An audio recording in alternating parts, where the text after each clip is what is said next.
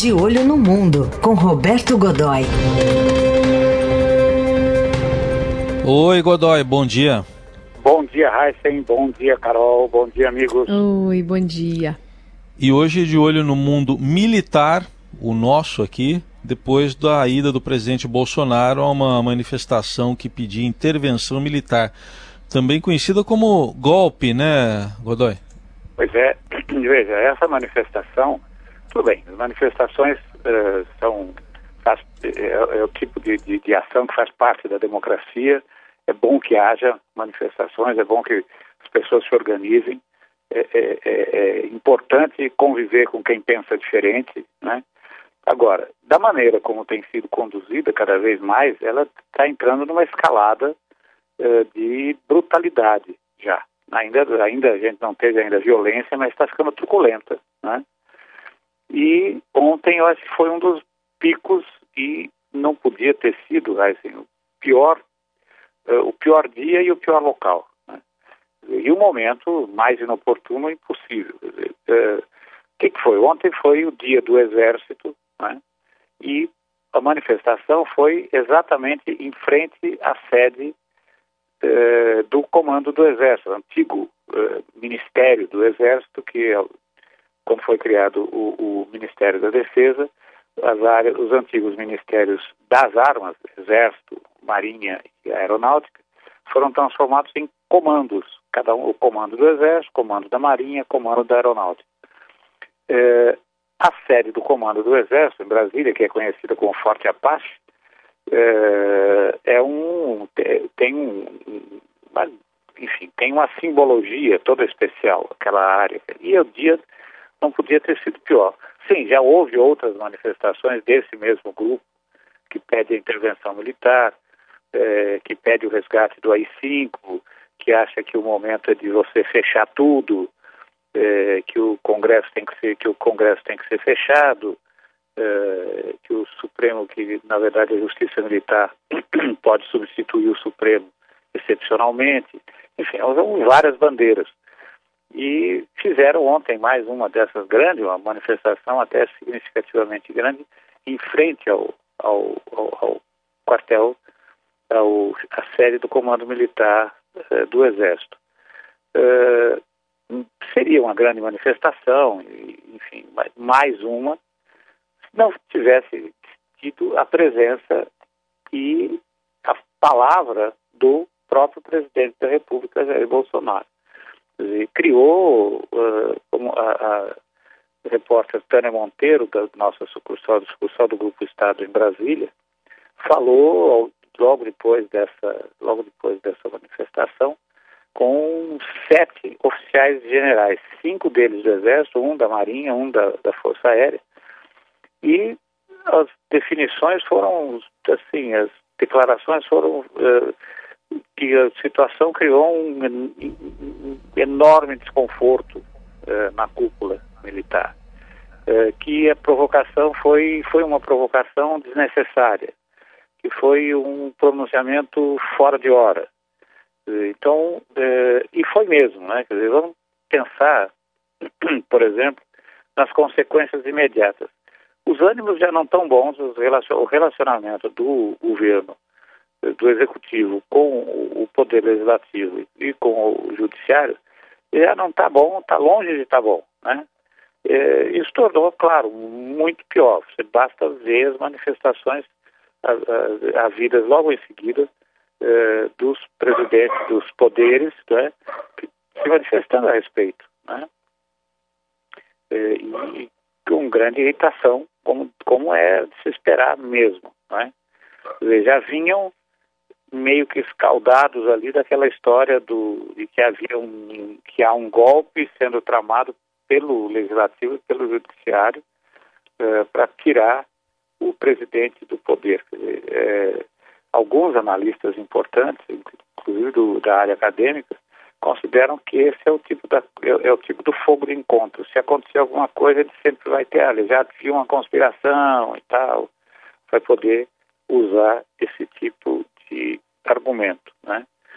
É, vamos lembrar também, Raíssa e Carol, que na ordem do dia da da, da, da, do dia do Exército, né, uh, o comandante Fernando uh, Pujol fez uma declaração importante. Ele frisa de uma maneira muito clara que a nação brasileira é, é a nossa razão de ser e existir. Ou seja, desse ponto, desse ponto de vista, fica claro que o compromisso primeiro das Forças Armadas não é com o governo. O governo é um instrumento da nação brasileira, do Estado brasileiro. E é com o Estado e com a nação brasileira que as Forças Armadas têm seu compromisso.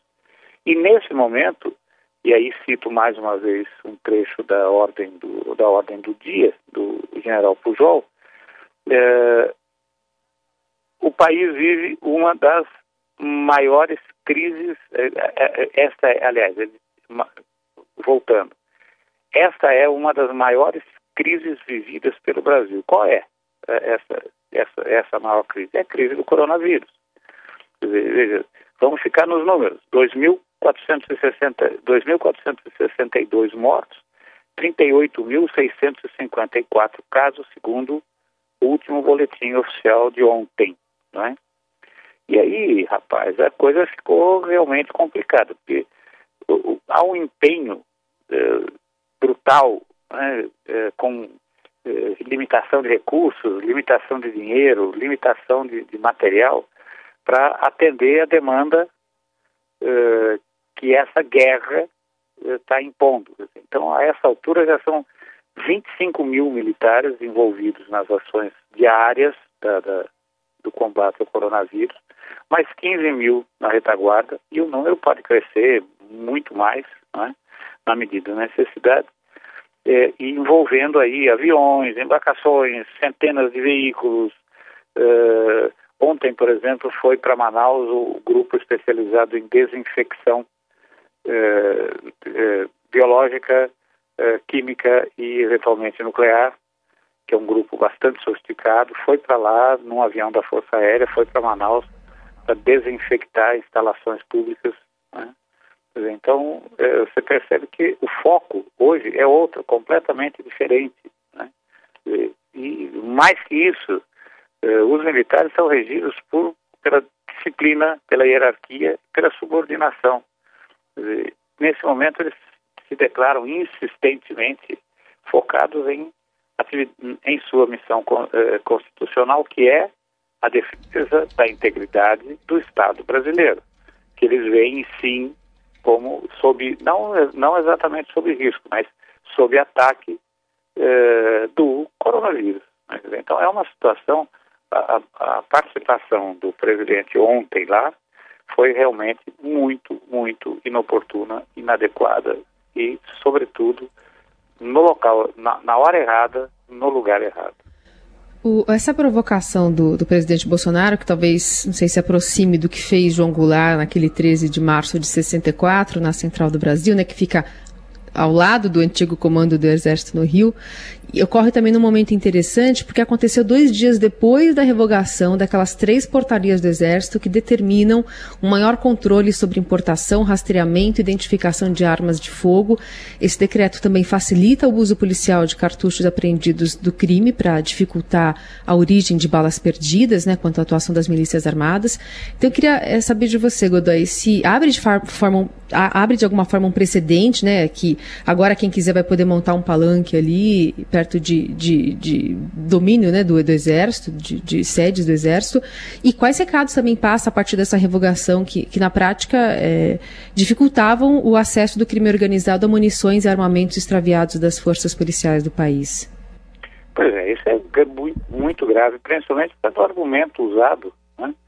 É, é, o argumento usado no veto, quer dizer, contraria outras determinações, é uma coisa muito vaga, né?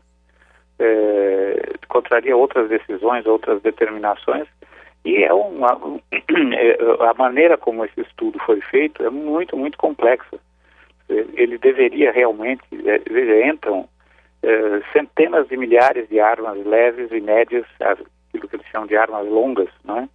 fuzis é, e outro tipo, que, que armas é, tipo sei lá, aquelas armas de cartucho calibre 12, por exemplo, violentíssimas, entram é, pelas fronteiras brasileiras é, constantemente. É um fluxo que preocupa igualmente as Forças Armadas, igualmente as Forças Armadas de uma maneira igual à preocupação com o, o, o tráfico de, de, drogas e o tráfico de pessoas. Né?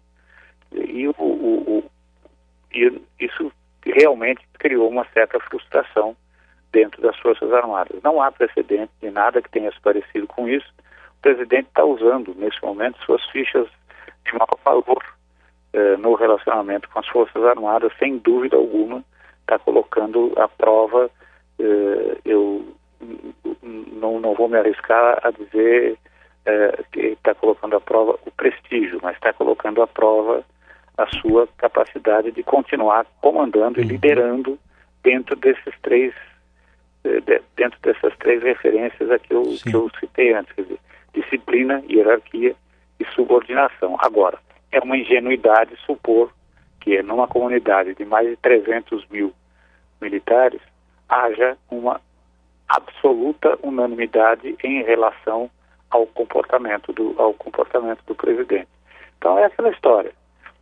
É um, um jarro de porcelana que vai começar que sofre uma queda e sofre uma trinca. Você não sabe em que momento essa trinca vai se transformar numa ruptura, né? Fica essa reflexão do Roberto Godoy, que volta na quarta-feira ao Jornal Eldorado. Obrigado. Até quarta, Godoy. Um grande abraço.